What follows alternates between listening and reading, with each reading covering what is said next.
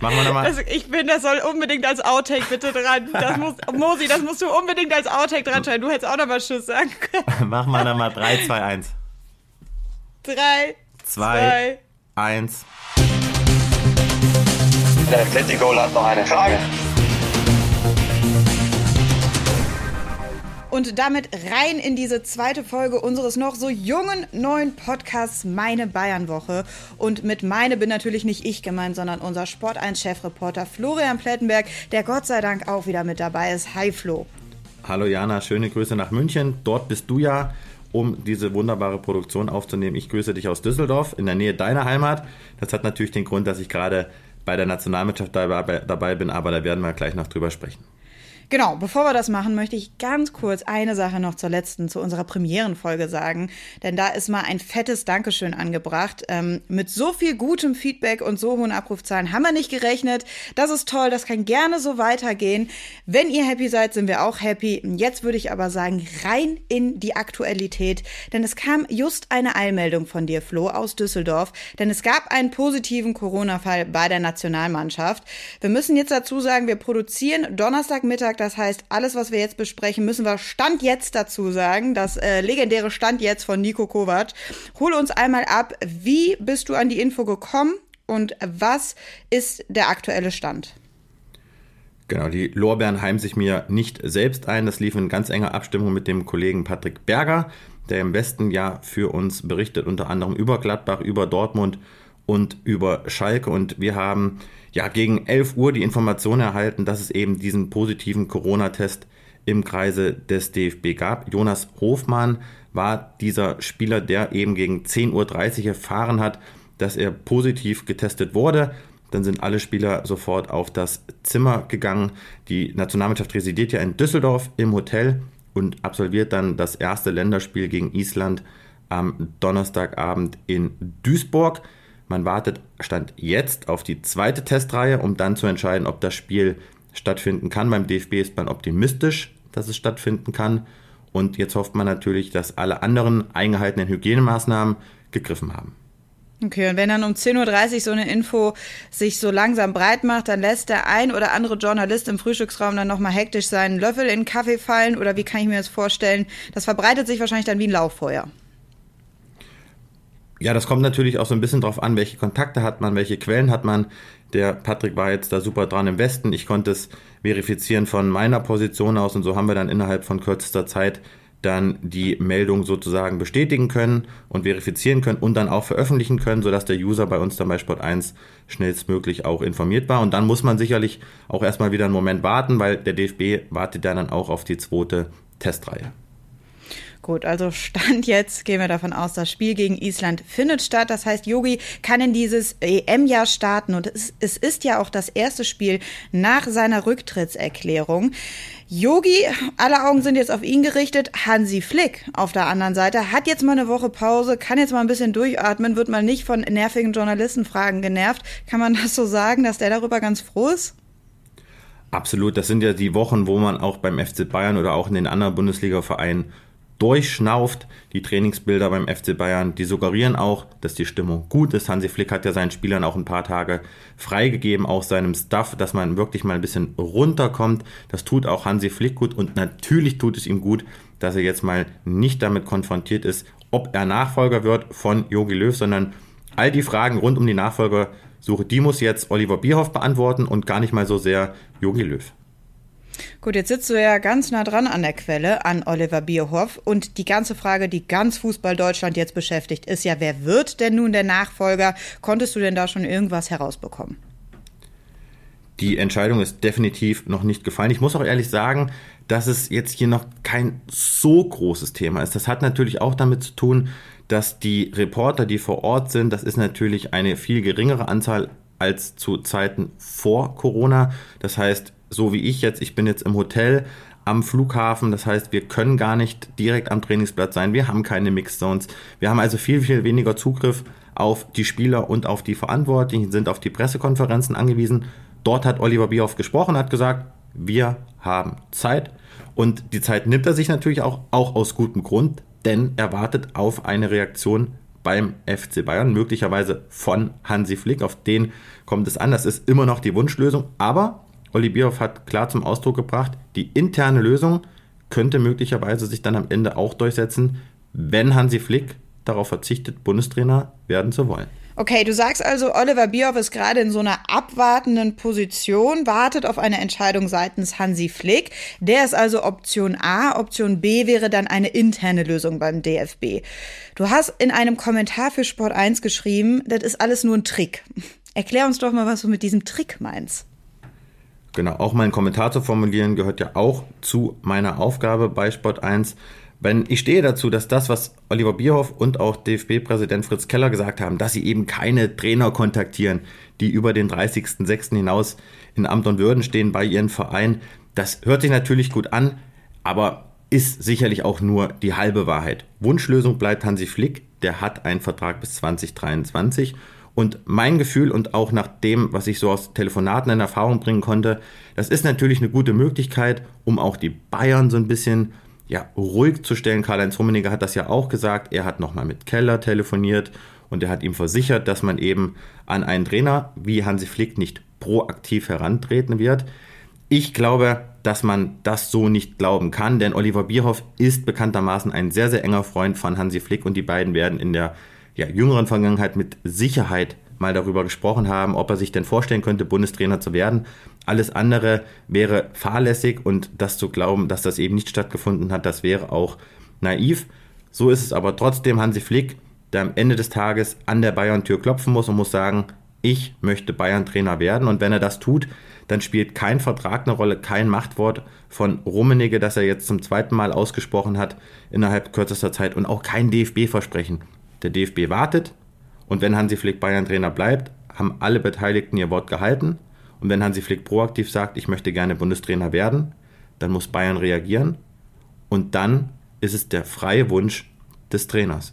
Und da bin ich sehr gespannt, wie dann der Arbeitgeber FC Bayern reagiert, wenn der Angestellte möglicherweise etwas anderes vorhat als der Arbeitgeber.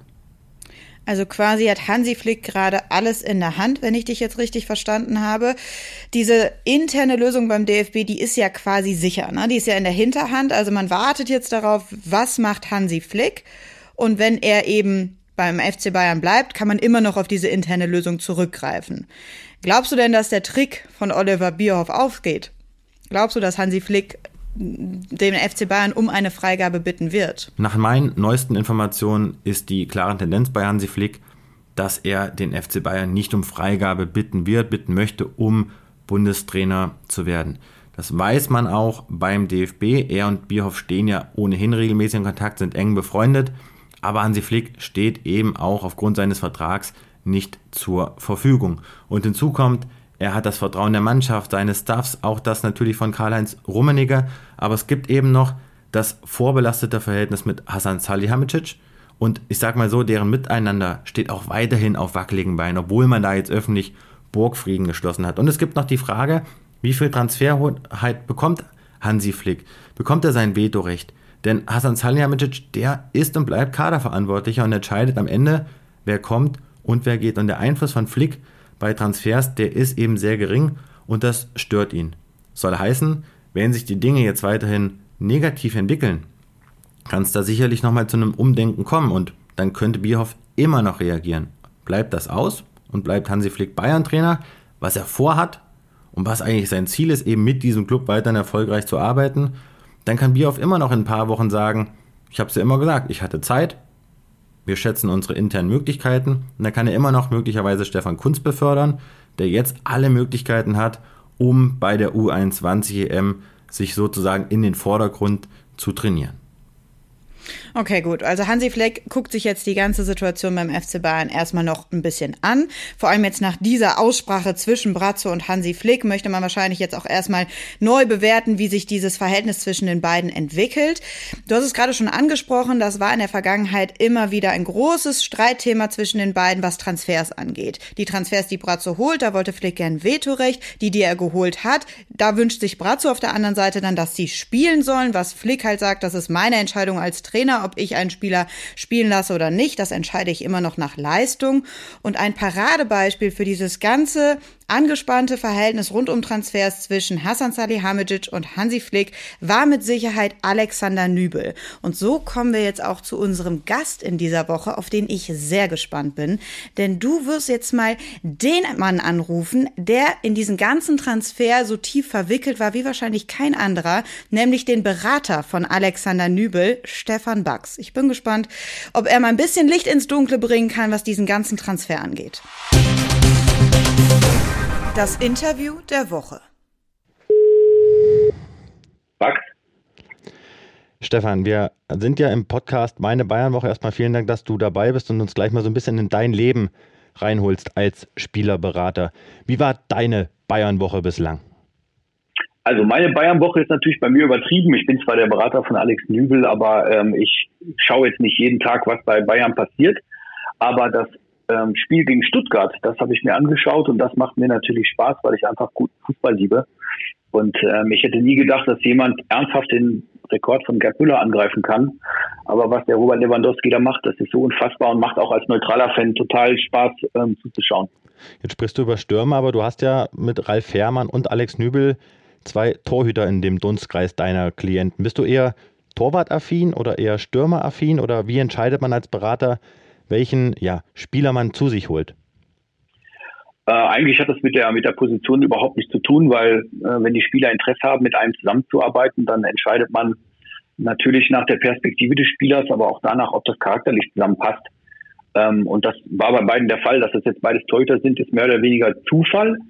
Im Grunde ist es sogar schwerer, Torhüter zu betreuen, weil kaum jemand wirklich Ahnung vom Torwartspiel hat, ähm, außer man ist Torwarttrainer oder richtiger Experte. Würdest du sagen, du bist Torwart-Experte? Nein. Also ich habe jetzt durch die Arbeit mit den beiden schon eine Menge Einblick bekommen, aber von einem Torwart-Experten bin ich meilenweit entfernt. Aber du hast ja quasi gerade gesagt, dass man auch eine kleine Affinität braucht, wahrscheinlich auch für die Spieler, die man, die man betreut. Oder was sind deine Kernkompetenzen als Berater? Was würdest du sagen, was sind deine großen Stärken? Also ich bin ähm, sehr kommunikativ. Ähm, ich habe im Laufe der Jahre, ich mache das jetzt schon über 20 Jahre, ähm, sehr gute Kontakte, was dazu, dazu, beiträgt, dass man kommunikativ ist. Ähm, ich kann mich sehr gut in Spieler reinversetzen, glaube ich. Ich habe früher zwar keinen Profifußball gespielt, aber dennoch 20 Jahre Vereinsfußball gespielt. Ähm, ich kann gut zuhören ähm, und ich hoffe, ich kann auch gut strategisch denken, auch wenn einige Leute jetzt lachen werden. Nein, nein, also wir sind ja hier, um deinen Job und äh, deine Geschichte mal so ein bisschen zu erzählen. Wenn ich jetzt sagen würde, du bist der Berater, über den alle oder sehr viele beim FC Bayern sprechen. Du kannst dir wahrscheinlich denken, worauf ich hinaus möchte. Würdest du das so unterstreichen? Das weiß ich nicht, ob, ob alle oder sehr viele über mich sprechen, aber ich hoffe, die, die über mich sprechen, sprechen gut von mir, weil ich habe ein Bild in der Öffentlichkeit, was glaube ich, also ein berufliches Bild in der Öffentlichkeit, was nicht dem entspricht, was dann die Vereine in mir sehen. Ähm, Ausnahmen natürlich ähm, eingeschlossen. Aber ich glaube, dass wenn man in Bayern über mich spricht, spricht man äh, gut von mir, weil ich bisher ein ähm, ähm, konstruktiver Gesprächspartner war. Und du hast den Bayern einen Spieler gebracht, den sie immer holen wollten. Alexander Nübel stand ganz oben auf der Einkaufsliste des FC Bayern. Jetzt hat man ihn ja sozusagen ablösefrei aus Schalke verpflichtet in der letzten Saison. Kannst du uns mal erklären, wie kam dieser Kontakt Bayern, Schalke, Nübel, Stefan Bax? Wie kam das wann überhaupt zustande und wann kam das Ganze ins Rollen? Naja, wenn man ähm, in der Bundesliga arbeitet oder im internationalen Fußball arbeitet, dann ist es ja äh, so, dass die Vereine natürlich relativ früh Kontakt aufnehmen zu mir. Zum Spieler dürfen sie es ja nicht. Äh, und Interesse hinterlegen. Das liegt das Interesse liegt einzig darin begründet, dass sie in einem Spieler dann außergewöhnliche Fähigkeiten sehen. Also im Fall von Bayern München äh, müssen es ja Spieler sein, denen sie zutrauen, zumindest eine internationale Klasse zu erreichen. Und so hat Bayern sich das erste Mal bei mir gemeldet, ungefähr ja, ein Jahr, vielleicht etwas länger ähm, vor dem tatsächlichen Wechsel. Hm. War das dann Chef-Scout Marco Neppe, der dich angerufen hat, oder ist das dann gleich Hassan Salihamidzic gewesen, der damals noch Sportdirektor war? In dem Fall war es Herr Salihamidzic, ja. Wie muss man sich das dann vorstellen? Wie startet so ein Gespräch? Hat er gesagt, wir wollen Alexander Nübel unbedingt verpflichten oder ist erstmal so die Frage, könnt ihr euch das überhaupt vorstellen und wie, wie lief das ab? ja, das ist, dass er, dass er sagt, Sie haben den Spieler schon länger beobachtet, ähm, Sie finden ihn interessant und ob man sich mal treffen könnte, um überhaupt auszuloten, ob man so einen Transfer überhaupt hinbekommt, sprich, ob der Spieler Interesse daran hat, ob das vom Verein, in dem Fall Schalke 04, äh, aus, äh, ausklappt, äh, wie die Vertragssituation wirklich aussieht, weil das wissen die auch nur aus den Medien. Das ist im Prinzip ein Informationsgespräch erstmal, also wo man so, so abklopft, wo steht der Spieler, wie ist sein Vertrag und äh, wie steht er zu Bayern München in dem Fall. Okay, dann und solche Gespräche führe ich in dem Fall dann auch noch mit drei, vier, fünf anderen Clubs. Das ist ja auch meine Aufgabe. Ähm, und das könnte man durchaus Sondierungsgespräche nennen erstmal. Hm, das wahrscheinlich erstmal ohne Alex stattgefunden hat. Das war wahrscheinlich erstmal genau. ein Austausch nur mit dir und dann äh, den Verantwortlichen des, des FC Bayern. Jetzt war genau. das ja zu einem Zeitpunkt, wo Alex Nübel eine sehr, sehr gute Performance hingelegt hat mit der U21, hat bei Schalke äh, für Furore gesorgt. Das heißt, viele Vereine waren ja auch an ihm dran. Welche waren da zum Beispiel an ihm dran? Und wie hat es der FC Bayern geschafft, dass Alex Nübel sich am Ende für die Bayern entschieden hat? Also ich werde jetzt nicht äh, Vereinsnamen nennen, ähm, weil das ist einfach unseriös den anderen Clubs gegenüber. Aber es waren schon sieben, acht europäische Spitzenclubs darunter ähm, und jeder ruft an und sagt, zu uns würde er super passen, weil. Und meine Aufgabe ist es ja dann äh, rauszufiltern, wie sieht die tatsächliche Situation vor Ort aus und ähm, wie ist Alex Rolle eingeplant, aber auch, wie ist der Auftritt des Vereins überhaupt? Ähm, das spielt ja auch eine Rolle, ne? ob, ob man das mag, ob man das sympathisch findet oder äh, ob das, ob das ob, äh, einem überhaupt nicht liegt. Das sind ja alles Kleinigkeiten, die da eine Rolle spielen. Haben Einsatzgarantien eine Rolle gespielt? Ähm, das sind ja Vertragsinhalte, auch dazu darf ich gar nicht sagen, aber es ist ja klar, dass das Thema ähm, Spielpraxis gerade zum Wechsel ähm, zu Bayern München ein Thema ist, was man vorher bespricht. Okay, jetzt hat aber trotzdem der Wechsel an sich hat ja Wellen geschlagen. Du bist oder du bist sehr, sehr viel kritisiert worden. Warum kann man das dem Spieler antun? Der weiß doch, dass er Manuel Neuer vor Augen hat. Alexander Nübel wurde hinterfragt, warum er sich freiwillig auf die Bank setzt. Hat das bei euch angesetzt? Hat euch das vielleicht auch so im Nachhinein verletzt? Oder würdest du sagen, wir kommen ja gleich nochmal auf die Entwicklung zustande, dass du diesen Wechsel wieder mit Alexander Nübel vollziehen würdest?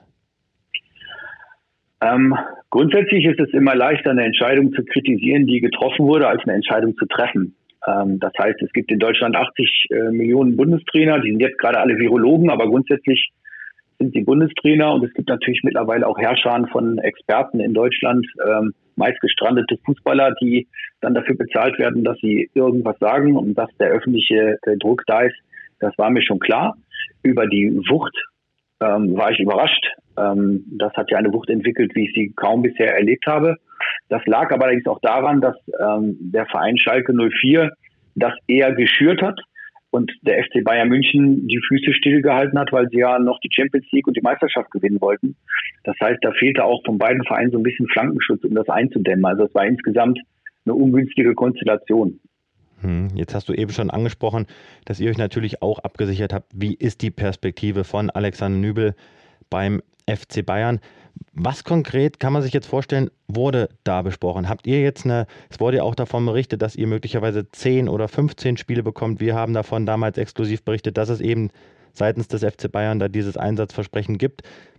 Was, auf was hat man sich da geeinigt und bist du Stand jetzt mit der Spielpraxis deines Klienten rein sportlich gesehen zufrieden? Denn er hat ja in Anführungszeichen bislang nur drei Pflichtspiele absolviert. Ich fange mal erstmal ganz außen an. Ähm, wenn Bayern München anruft, dann hört man als Spieler schon mal etwas genauer hin, weil so oft ähm, kommt das nicht vor in einer Spielerkarriere oder anders gesagt, viele Spieler träumen davon, dass sie so einen Anruf mal erhalten. So, der Alex ähm, hat bei Bayern München ein, ein super Gefühl gehabt, weil er, weil er eigentlich immer dort spielen wollte das ist mal übergeordnet. Jetzt ist die Frage, wie schafft man das? Äh, vorausgesetzt, man hat die sportliche äh, Qualifikation dafür, aber wie schafft man das? Da gibt es natürlich mehrere Möglichkeiten. So, zu dem Zeitpunkt, als der Transfer zustande kam, ähm, hat Bayern eine Möglichkeit aufgezeigt innerhalb des Vereins. Ähm, und die klingt oder klang auch schlüssig. Ja, und ähm, es war auch klar, wenn es dann sich, wenn sich Situationen verändern oder wenn sich die Rahmenbedingungen verändern, dass man nach einem Jahr die Situation neu bewertet.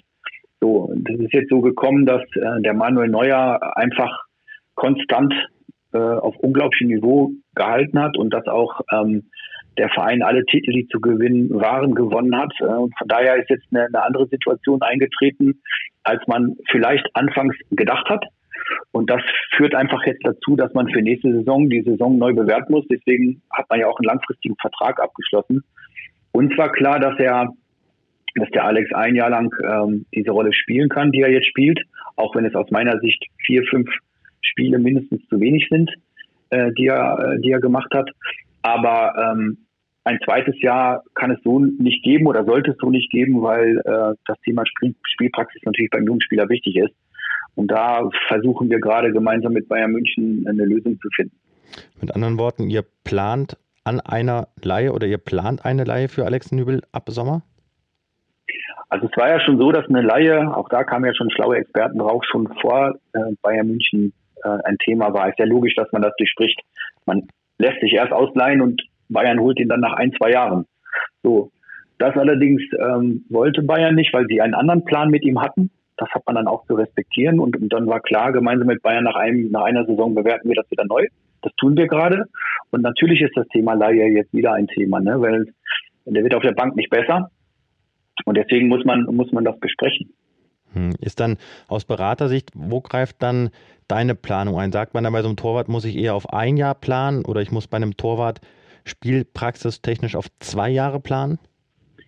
Grundsätzlich plane ich Laien gerne auf zwei Jahre, einzig allein aus dem Grund, er verletzt sich in der Vorbereitung, fällt drei Monate aus. Dann spielt, gerade beim Torhüter kommt das, spielt das ja eine große, spielt sein Stellvertreter gut, es wird nicht mehr gewechselt. Dann war er ein Jahr geliehen und hat nicht gespielt. Das ist ein, äh, das ist kein gutes Szenario. Aber in dem Fall sind wir noch gar nicht so weit in den, in den Absprachen, ähm, weil die Situation, wie gesagt, bis zum Sommer ist ja noch ein bisschen hin. Aber von meiner Vorgehensweise her äh, muss das ja mit dem Verein, mit Bayern München, mit den Verantwortlichen besprochen werden und gemeinsamer Entschluss gefasst werden. Deswegen äh, die entscheidenden Gespräche, wie lange, wohin und ob überhaupt, die finden ja erst noch statt.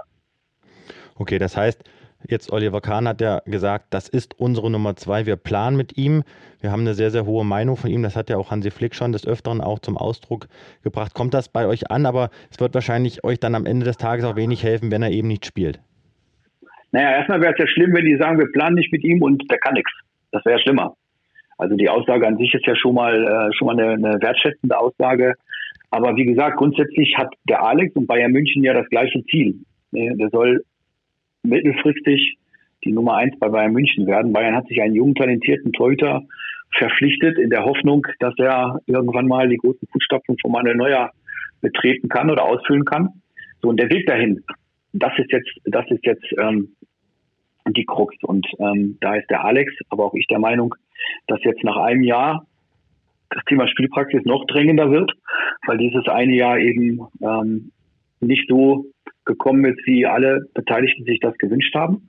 Von daher, äh, da wir das gemeinsame Ziel haben, ähm, glaube ich schon, dass man da auch eine Lösung finden wird, die, äh, die Alex gerecht wird. Wechsel in die Bundesliga möglich? Möglich ist grundsätzlich äh, alles klar, aber ich glaube, dass äh, um Nummer eins bei Bayern München zu werden, äh, brauchst du natürlich auch einen Verein, der äh, eine gewisse Klasse hat und bestenfalls auch international spielt. Und räum vielleicht mal mit einem Gerücht auf. Jetzt war ja auch zu lesen, dass er möglicherweise unzufrieden ist. Jetzt sieht man ihn in Trainingseinheiten, aber sehr oft lachen. Der hat mit Hansi Flick viele Gespräche geführt. Wie fühlt sich Alex Nübel gerade in München? Du bist regelmäßig mit ihm in Kontakt. Also grundsätzlich ist er, ist er super glücklich in München, was auch daran liegt, dass seine Lebensgefährtin äh, sich da pudelwohl fühlt. Also die sind in München gut angekommen, die haben einen Freundeskreis aufgebaut. Äh, das ist erstmal der, der private Rahmen. Also das ist schon mal klasse. So, äh, mit den Spielern, mit dem Staff äh, kommt der, kommt der auch gut klar. Das liegt auch, liegt auch daran, so im Staff meine ich auch den Trainerstaff. Das liegt auch daran, dass er ein äh, ganz außergewöhnlich netter Mensch ist, der Alex Nübel. Also völlig umgänglich, ähm, unprätentiös. Ähm, das ist einfach, den muss man einfach mögen. Äh, und ähm, er ist auf der anderen Seite aber auch ehrgeizig und fordernd. Ne? Das heißt, äh, die, die Situation rund um seine Einsätze äh, macht ihn nicht zufrieden. Dann wäre er ja auch an der falschen Stelle, wenn er zufrieden wäre damit.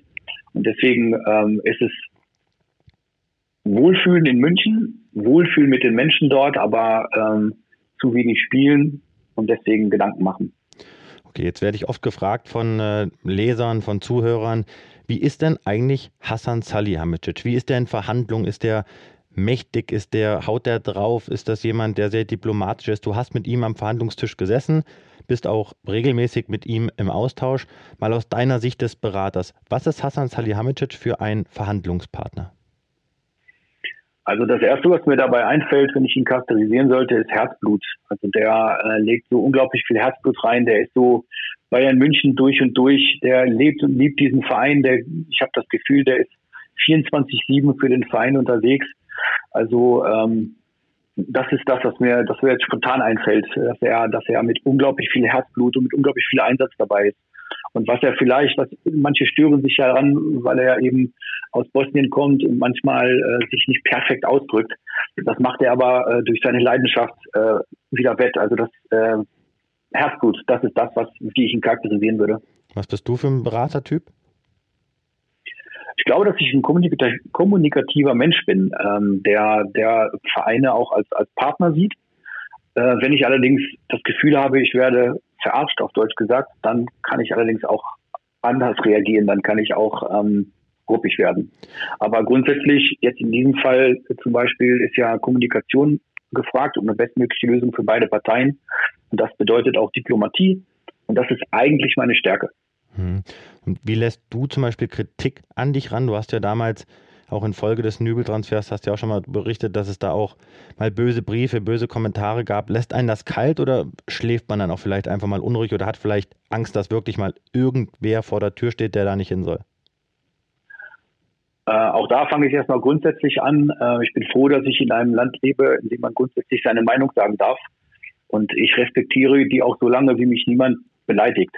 Das heißt, wenn bei euch jetzt eure Experten Stefan Effenberg sagen, der Alex Nübel ist falsch beraten oder der Mario Basler äh, das sagt, dann respektiere ich das, weil die mich ja nicht persönlich beleidigen, sondern eine fachliche Einschätzung geben. Damit habe ich kein Problem.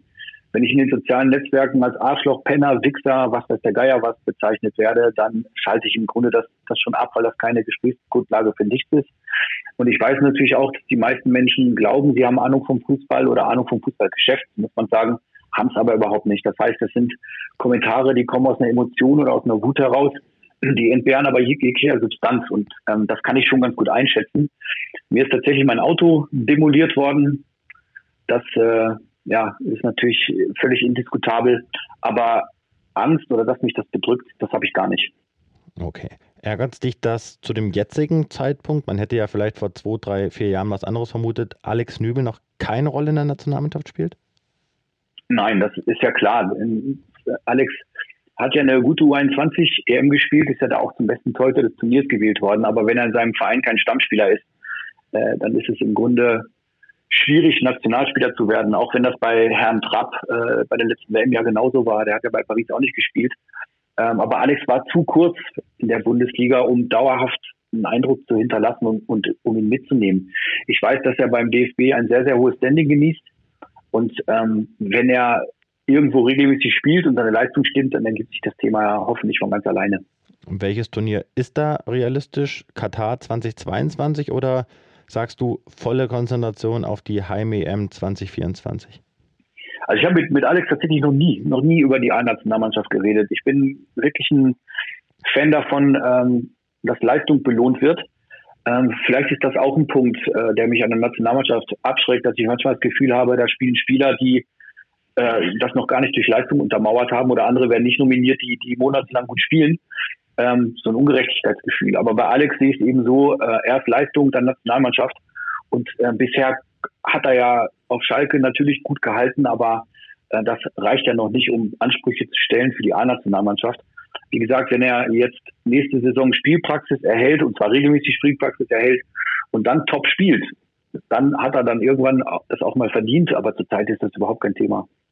Okay, aber du traust ihm zu, dass er diesen Nationalmannschaftspart, dass er den verwirklicht und dass er das Potenzial hat, Neuer beim, beim FC Bayern dann eines Tages mal zu beerben.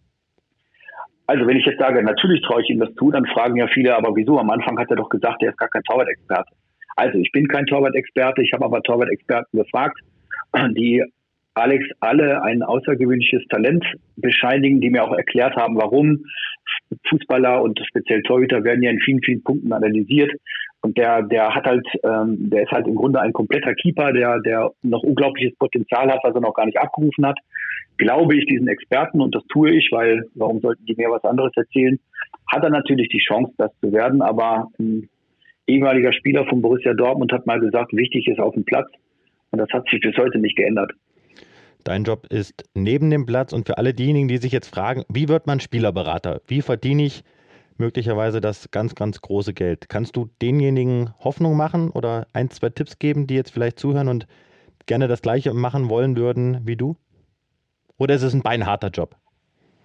Ja, also ich glaube, dass man, dass man als Spielerberater sehr, sehr viel Know-how braucht, auch wenn da, wenn das von außen gar nicht so scheint. Äh, da fängt ja erstmal an mit dem Kontaktnetzwerk. Wie schafft man es, ähm, zur dritten, zweiten, ersten Liga zu jedem Verein gute Kontakte zu haben und im besten Fall sogar zu vielen Clubs in Europa? das, das dauert ja schon Jahre, bis man das aufbaut. Das heißt, man muss irgendwo im Fußball Fuß fassen und dann sich ein, ein Kontaktnetzwerk aufbauen. Und das Kontaktnetzwerk darf auch nicht so sein, dass ich bei der Empfangsdame bekannt bin, sondern ich muss ja schon zu den entscheidenden Leuten guten Kontakt haben. Damit fängt es schon an. Dann muss ich Fußball zumindest einigermaßen verstehen, dass ich mit den Spielern und den Trainern einigermaßen mithalten kann. Also ich werde kein absoluter Top-Experte sein, wie vielleicht Scouts oder Analysten, aber ich kann zumindest so mitreden, dass sie das Gefühl haben, ich rede nicht nur dummes Zeug. Also dieses Fachspezifische kommt dann auch dazu. Äh, dann sollte ich äh, argumentativ und auch von der Sprachdidaktik her einigermaßen geschult sein, äh, damit ich drei gerade Sätze äh, sprechen kann. Ähm, und ich muss natürlich mich in Spieler hineinversetzen können und vielleicht auch ein Auge für bestimmte Spieler haben, dass ich sage, da, da erkenne ich was, da ist was möglich. Und ähm, auch wenn sich das unwahrscheinlich anhört und viele die Nase rümpfen, wer nur an Geld denkt und dann Spielerberater wird, das ist der falsche Ansatz, weil auch da gilt erst Leistung und dann Geld. Und der FC Bayern kann nächste Woche von dir mit einem Besuch rechnen oder mit einem Anruf auf jeden Fall? Ach, wir sind regelmäßig im Austausch. Wie ich gerade sage, das klingt immer so Berater versus Verein oder ähm, ich habe die Forderung und der Verein hat die Forderung. Wir sind eigentlich regelmäßig im Austausch. Manchmal quatscht man auch einfach nur. Also das, das ist wirklich bei jedem Verein so. Ähm, die, die Beziehungen zwischen Verein und Spielerberatern sind meist deutlich entspannter, als das in der Öffentlichkeit dargestellt wird. In vielen Fällen sind Beziehungen so gut gewachsen, dass sich Vereine auch über, über andere Clubs oder über andere Personalien informieren, dass man so eine Art äh, Callcenter wird, dass man, äh, dass man äh, Informationen weitergibt und so weiter. Also das ist, ähm, das ist in der Öffentlichkeit ein ganz anderes Bild, als sich das in der täglichen Praxis ergibt. Und deswegen ist es bei Bayern München auch so, dass wir äh, regelmäßig telefonieren, unseren Austausch haben und so immer auf Stand sind, ohne dass wir jetzt permanent darüber sprechen, Alex Nübel muss ausgeliehen werden, Alex Nübel muss ausgeliehen werden, sondern das ergibt sich auch Schritt für Schritt. Also das, das ist entspannt. Stefan Wachs. Meine Bayernwoche, tolle Insights. Vielen Dank für dieses offene Gespräch und weiterhin natürlich alles Gute und bleib gesund. Schöne Grüße nach Dortmund. Alles klar, ich danke dir. Stefan Back sagt, es ist eine Situation eingetreten, die anders gedacht war. Na, da frage ich mich jetzt, was haben sich denn Stefan Bax und Alexander Nübel gedacht? Was haben sie sich von dem Transfer denn erhofft? Für mich die Bestätigung, dass es dieses Einsatzversprechen an Alexander Nübel seitens des FC Bayern gegeben hat und das auch immer noch präsent ist. Das hat er ja deutlich zum Ausdruck gebracht. Man hat sich mehr Spielzeit erhofft. Diese Spielzeit ist ausgeblieben. Es hätte durchaus Möglichkeiten gegeben, wo Nübel noch hätte spielen können. Das ist ausgeblieben. So bleibt es dabei. Er kommt bislang nur auf drei Spiele. Das ist viel zu wenig und deswegen gehe ich ganz stark davon aus, dass Alexander Nübel in der nächsten Saison nicht beim FC Bayern spielen wird.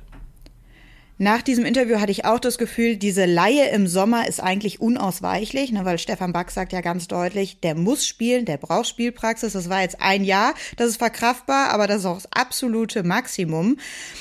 Glaubst du denn, dass er nach dieser Laie zurückkehren könnte zum FC Bayern und grundsätzlich das Potenzial hat, neuer Nachfolger zu werden? Oder ist es einfach verkalkuliert? Muss ich ehrlich sagen, kann ich aktuell nicht einschätzen. Alexander Nübel hat ein Riesenpotenzial. Er bringt die richtige Größe mit, er ist sehr sprunggewaltig, er ist auch ganz gut am Ball, auch wenn man jetzt in diesen Einsätzen, wenn er gespielt hat, ja ab und zu das Gefühl hatte, dass da so ein bisschen der Zitterfuß im Spiel ist, aber das liegt natürlich daran, dass er wenig Spielpraxis hat. Training und Spiele, das ist was völlig Verschiedenes. Ja, ich traue es ihm zu, aber er muss es erst noch regelmäßig nachweisen. Und das kann er nur, wenn er regelmäßig spielt. Beim FC Bayern wird das nicht geschehen. Und ich sehe jetzt auch ehrlicherweise dahinter, hinter Nübel, niemanden, wo ich jetzt sagen würde, das ist jetzt auf Strecke mal jemand, der könnte Neuer wirklich mal gefährlich werden, beziehungsweise ihn irgendwann mal ersetzen. Daher, der Nübel-Transfer hat meiner Meinung nach Sinn gemacht, aber er muss jetzt einfach spielen. Und wenn das ausbleibt, dann ja, ist die Karriere von Nübel sicherlich auch nicht ganz ungefährdet. Okay, du sagst, der Transfer hat Sinn gemacht. Ich habe mir als Frage aufgeschrieben, Berater beraten Spieler. Das verrät der Name ja schon. Wurde Nübel falsch beraten? Würdest du also jetzt sagen, nee, der Transfer war erstmal, wenn der FC Bayern anklopft, genau das Richtige zu sagen, das mache ich auch. Ich würde nicht sagen, dass er falsch beraten wurde. Das ist auch immer eine Entscheidung von beiden. Also der Berater alleine entscheidet ja nicht, wo der Spieler hingeht, sondern Alexander Nübel ist am Ende derjenige, der sagt, das mache ich.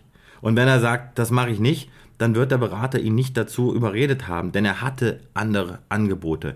So, und jetzt muss einfach Nübel das Beste aus der Situation machen. Und wenn der FC Bayern ihm klipp und klar gesagt hat, Junge, pass auf, du kriegst in der ersten Saison eine gewisse Anzahl an Spielen. Das ist ja das, was Bax gesagt hat. Dann verlässt man sich natürlich auch darauf und geht dieses Risiko möglicherweise ein. Das hat Bax ja auch erklärt. Es gab einen klaren Plan, um Nübel auf Spielpraxis zu bringen. Und wie gesagt, der blieb aus. Und jetzt muss eine neue Lösung her. Denn, und wir bewegen uns ja auch im Kreis der Nationalmannschaft, Nübel möchte natürlich auch mal irgendwann ins Tor der deutschen Nationalmannschaft. Das hat er drauf, aber jetzt muss er spielen. Okay. Mit wem kommunizierst du denn eigentlich mehr? Mit Beratern oder mit den Spielern selbst? Spieler sind natürlich heutzutage sehr, sehr vorsichtig. Natürlich hat man gewisse Spielerkontakte und man tauscht sich auch mal mit einem Spieler aus und holt sich mal ein Feedback über die Stimmung, ja, über seine eigene Form, um sich ein Gesamtbild zu verschaffen. Aber der Hauptkontakt ist dann sicherlich auch schon mit Beratern. Wir haben ja in Runde 1 auch schon drüber gesprochen. Das ist ein zweischneidiges Schwert. Es gibt Berater, mit denen habe ich einen sehr, sehr langen und sehr, sehr engen Austausch. Das ist ein sehr, sehr hohes Vertrauens Verhältnis auf jeden Fall vorhanden. Es gibt aber auch Berater, wo ich sehr, sehr schnell gemerkt habe, die wollen mir das verkaufen. Die wollen ihren Spieler viel heißer machen, als er ist. Und gerade Berater, die möglicherweise im Ausland unterwegs sind, die den deutschen Markt nicht so kennen, da hat man oft das Gefühl, da wird einem mal was untergeschoben, wo der Berater gerne möchte, dass das publiziert oder veröffentlicht wird und was dann völlig in die Hose geht. Deswegen halte ich den Kreis an Beratern, den ich ganz, ganz eng vertraue, auch sehr klein. Das sind sicherlich auch Berater, die natürlich viel mit dem FC Bayern zu tun haben. Manche haben einen Spieler, der beim FC Bayern unter Vertrag ist, manche mehrere, manche haben Spieler, die noch zum FC Bayern wollen. Also das ist breit gefächert. Aber nein, die Beraterzusammenarbeit ist für mich sehr, sehr wichtig. Das sind diejenigen, die auch am Verhandlungstisch sitzen. Aber natürlich spreche ich auch mit Personen beim FC Bayern, weil der Verein selbst hat natürlich auch sehr, sehr gute Informationen und wir haben ja auch schon darüber gesprochen, Zwei-Quellen-Prinzip. Ich vertraue nicht nur auf die Meinung oder auf die Info des Beraters, sondern erkundige mich dann in letzter Instanz natürlich auch beim Verein. Aber habe ich da jetzt richtig rausgehört, dass es auch mal den Fall gibt, dass ein Berater dich anruft? Absolut, das kommt vor. Es gibt Berater, mit denen telefoniere ich in der Woche drei, vier Mal. Es gibt Berater, die höre ich einmal im Monat und einmal im halben Jahr. Jetzt muss man sagen, ist eine ruhige Phase, die heiße Phase für mich auch in Abstimmung mit Beratern, die ist dann so in der Transferphase im Sommer und im Winter. Da glüht das Telefon, da brate ich am Tag zwei Handy-Akkus weg, da brauche ich auch einen Power-Akku. Also da bin ich schon am Anschlag. Aber das kommt auch, wie gesagt, immer sehr, sehr auf die Saisonphase an. Okay, gut. Wir machen Strich unter dieses ganze Transferthema rund um Nübel. Was man aber sagen kann, ist, dass eigentlich alle Beteiligten bei diesem Transfer nicht gut bei weggekommen sind. Weder Stefan Bax noch Alexander Nübel noch Hassan Salihamidzic. Und das bringt uns jetzt auch zu unserer nächsten Rubrik. Die Frage der Woche.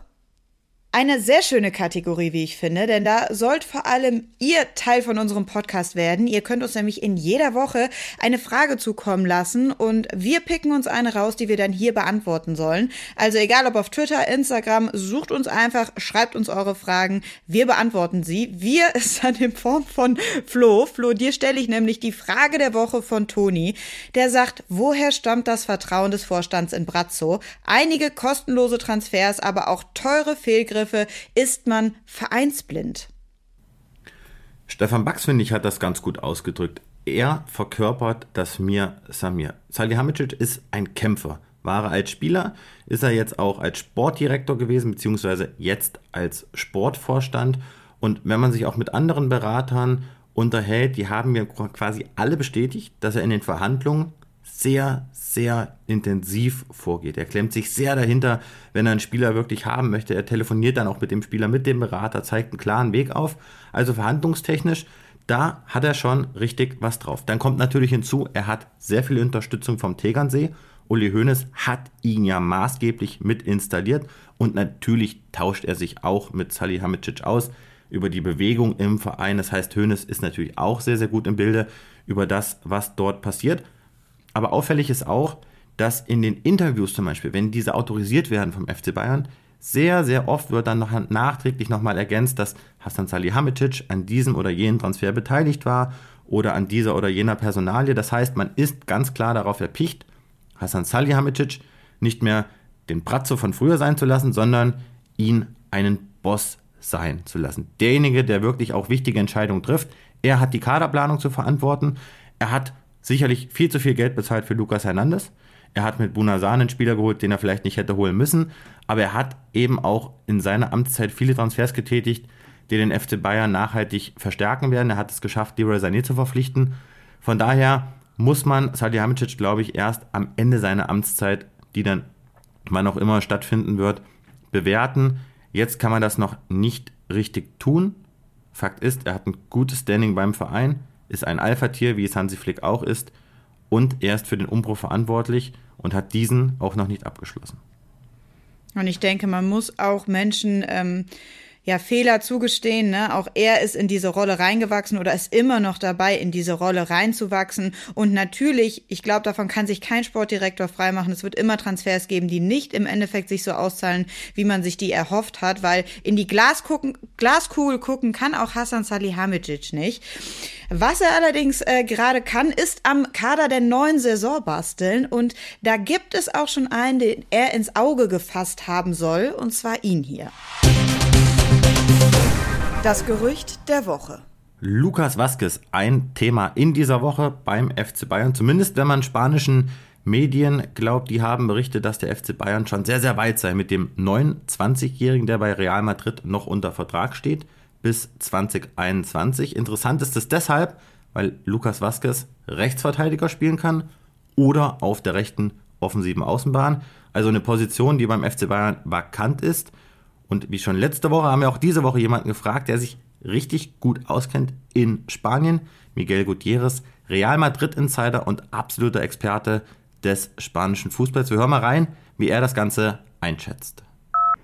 Hallo Florian, es ist in der AS, in der Sportzeitung AS, eine Meldung erschienen, dass Bayern offenbar sehr weit sein soll mit Lukas Vazquez von äh, Real Madrid. Äh, gut, die AS spekuliert natürlich auch immer wieder mit äh, speziell mit Spielern, die eventuell bei, zu Real Madrid wechseln oder von Real Madrid weggehen. In dem Fall muss man sagen, dass Lucas Vazquez eigentlich nur Ergänzungsspieler bei Real Madrid ist. Diese Saison hat er mehr gespielt, speziell als rechter Verteidiger, aber auch nur aufgrund der Verletzungen von Dani Carvajal.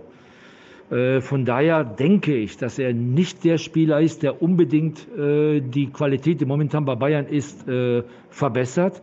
Zudem spielt er normalerweise weiter vorne in der rechten Außenbahn und da hat natürlich Bayern mit Sané und mit Nabri zwei Spieler, die eine Stufe drüber sind. Deswegen würde ich momentan diese Geschichte eher als Spekulation betrachten. Okay, Flo, gib uns mal deine Einschätzung dazu, ob Lukas Vazquez einer ist für die Bayern. Ich bin da ganz bei Miguels Meinung. Auch beim FC Bayern hält man sich dazu derzeit total zurück.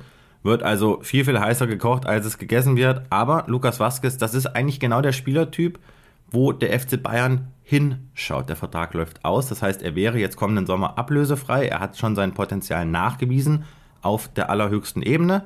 Er hat bei Real Madrid oft Rechtsverteidiger gespielt und natürlich auch auf der offensiven rechten Außenbahn. Also ein interessanter Spielertyp, wie ich finde. Ich finde ihn auch gut. Ich habe ihn schon ein paar Mal gesehen, aber natürlich jetzt nicht so regelmäßig wie der Miguel. Aber bevor die Bayern einen neuen Rechtsverteidiger verpflichten, müsste erstmal auch Buna Saar abgegeben werden. Den hat man ja mit einem Langzeitvertrag ausgestattet. Der kommt beim FC Bayern überhaupt nicht zurecht. Und daher ist auch die Frage, wer würde den jetzt überhaupt aus diesem Vertrag rauskaufen? Man hat da auch noch Benjamin Pavard. Also man sucht dort eher einen Backup und jetzt keine Vollgranate, weil man sich den möglicherweise jetzt auch nicht im Sommer leisten kann. Aber ich denke, Vasquez könnte nochmal interessant werden, wenn eben hinten rechts noch eine Stelle dann frei werden würde. Jetzt kann er ja nicht nur hinten rechts, sondern auch noch rechts vorne. Also ist ja auch für rechts außen ein Spieler. Das macht ihn ja noch interessanter, wenn man ihn flexibel auf der rechten Außenbahn einsetzen kann. Was ist denn eigentlich mit Douglas Costa im Sommer? Der wird nicht verpflichtet. Das war ein absoluter Transferflop. Der zündet auch nicht mehr wie in früheren Tagen. Er ist auch verletzungsanfällig. Also da werden die Bayern nichts unternehmen, um dann den Brasilianer fest zu verpflichten. Ja, das nenne ich doch mal eine klare Ansage. Das ist ja Musik in meinen Ohren. So habe ich das doch besonders gerne. Flo, hast du sonst noch irgendwelche neuen Infos rund um Transfergerüchte beim FC Bayern? Robert Lewandowski, der hat aufhorchen lassen, hat jetzt mal wieder gesagt, dass er sich ein Karriereende in München vorstellen kann. Hat ja noch Vertrag bis 2023, auch ohne irgendwelche Ausstiegsklauseln. Sein Berater Spini Zahavi, sehr erfahren seit Jahrzehnten im Geschäft der Israeli, betreut ja auch David Alaba. Und wie wir alle wissen, hat das ja dazu geführt, dass eben der laut Hoeneß geldgierig Piranha ja, mit David Alaba nicht in München bleibt. Alaba verlässt ja die Bayern. Und Zahavi, so meine Information, möchte dann auch jetzt mal zeitnah das Gespräch suchen mit Lewandowski, um mal dessen Situation zu erörtern und möchte dann auch mal im nächsten Schritt in den nächsten Wochen auf die Bayern-Bosse zugehen, um dann mal locker, flockig über Lewandowskis Zukunft zu sprechen. Ich bin sehr gespannt, was dabei herauskommt, denn im nächsten Jahr, da wird es richtig ja, brandgefährlich und da wird es hochinteressant, denn Erling Haaland ist dann auf dem Markt aufgrund einer Ausstiegsklausel 75 Millionen Euro 2022. Sprich, die Bayern brauchen irgendwann einen Lewandowski-Nachfolger. Und nächstes Jahr, also im nächsten Sommer, ist derjenige auf dem Markt, der dafür in Frage kommt. Und wenn der nächstes Jahr nach England wechselt, Haaland, dann ist er erstmal 5, 6 Jahre weg vom Markt. Deswegen bin ich davon überzeugt, dass Haaland in den Gedanken der Bayern-Bosse schon eine Rolle spielen. In mehreren Interviews habe ich die Bayern-Bosse auch darauf schon mal angesprochen. Ich habe da glänzende Augen gesehen und wenig Freigegebenes. Also das Thema ist auf jeden Fall auf dem Tisch, aber man hat natürlich mit Lewandowski einen, ja, der auf einem anderen Planeten sich befindet und der einfach in Weltklasseform ist. Boah, ich finde vor allem spannend, dass der Berater von Lewandowski der gleiche Berater ist wie der von David Alaba, nachdem das ja bei David Alaba nicht so sonderlich gut funktioniert hat mit den Vertragsverlängerungen. Bin ich gespannt, wie die Nummer bei Lewandowski ausgeht. Flo, du machst mir jetzt gerade unser SOS-Zeichen. Was ist jetzt los? Jetzt gibt es einen schönen Live-Moment in diesem Podcast, denn eben ist die Information auch bei uns eingetrudelt, dass ein weiterer Spieler infolge der Corona-Infizierung von Jonas Hofmann abgereist ist. Und zwar handelt es sich da nach unseren Infos auch wieder in Abstimmung mit dem Kollegen Patrick Berger. Also ihr seht, das macht super viel Sinn, dass wir das zusammen machen beim DFB um Marcel Heizenberg, Linksverteidiger von RB Leipzig. Und jetzt kommt's, warum ist er abgereist? Als Kontaktperson 1, er hat Backgammon gespielt mit Jonas Hofmann am Vorabend, also am Mittwochabend, auch zu sehen tatsächlich auf einem Bild, das der DFB hochgeladen hat. Beide mit Maske am Backgammon-Tisch und deswegen musste er jetzt abreisen. Also spannend zu sehen, was da jetzt noch alles so passiert. Ich hoffe, es geht gut aus, aber wir sehen alle, das ist eine hochgefährliche und hochsensible Situation beim DFB. Ja, vor allem ist einiges los in Düsseldorf rund um die Nationalmannschaft. Flo, hast du auch ein Backgammon dabei? Nein, habe ich nie gelernt. Ich war eher der Typ Monopoly. Monopoly. Aber Zeit für ein Monopoly hast du mit Sicherheit gerade auf so einer Nationalmannschaftsreise nicht, weil dieses Spiel geht gefühlt über drei Stunden, bis das mal ausgespielt ist. Flo, ich würde sagen, wir haben auch alles besprochen, alle Themen rund um den FC Bayern und auch die Nationalmannschaft. Ich bin gespannt, was die Tage da noch passiert und was du uns nächste Woche berichten wirst. Eine Sache aus der letzten Woche, die müssen wir aber noch kurz aufklären. Das hatte ich versprochen, und zwar, wie es zu deinem Namen Plättigol kommt. Bin ich tatsächlich noch nie gefragt worden, aber geht ganz schnell. Erstes Praktikum von mir war bei der Sportbild 2013 in Hamburg. Ich musste mir einen Twitter-Account anlegen, musste alles total schnell gehen. Ich habe so überlegt, was machst du jetzt, was machst du jetzt? Plätti, so nennen mich meine Freunde in der Heimat und ja auch du manchmal. Habe ich jetzt überhaupt kein Problem mit. Und auch Thomas Helmer ja am Doppelpass, das ist ja sein geflügeltes Wort, wenn er mit mir spricht. Und dann hatte ich immer so einen Stürmer, den fand ich immer richtig geil. Das war Gabriel Battistuta, Argentinien-Legende. Und der nannte sich immer Barty Goal. Und dann habe ich halt überlegt, okay, Blätti, Barty Goal, machst du Blätti Goal draus. Und den Namen habe ich mir bis heute erhalten. Und wie wir am Intro auch gehört haben, selbst Thomas Müller hat dann äh, mitgeschnitten, dass das dann irgendwie so mein Name ist bei Twitter und bei Instagram. Das ist ja seine Stimme, die wir im Intro hören, als er sagt, der Blätti Goal hat noch eine Frage. Von daher, ich finde, dass ich diesen Usernamen toll ausgewählt habe. Ich fühle mich damit pudelwohl und das äh, kann so weitergehen die nächsten Jahre. Heißt ja quasi auch Thomas Müller äh, hat dich schon mal auf Twitter oder Instagram gesucht, dass der auf den Namen gekommen ist. Das wird sein Geheimnis bleiben. da bleiben wir dran. Sehr schönes Schlusswort. Äh, Plätti, Plätti, Flo, Flo, Plätti, Plätti, Goal, whatever. Vielen Dank dafür. Viel Spaß noch in Düsseldorf. Grüße in die Heimat. Wir hören uns in der nächsten Woche wieder. Ihr da draußen abonniert diesen Podcast, wenn er euch gefällt. Gebt uns gerne Feedback. Wie gesagt, schreibt uns eure Fragen für die Frage der Woche. Ich sage danke und bis nächste Woche. Schöne Grüße, danke fürs Zuhören und das Wichtigste, bleibt alle gesund. Bis zur nächsten Woche. Der Atletico hat noch eine Frage.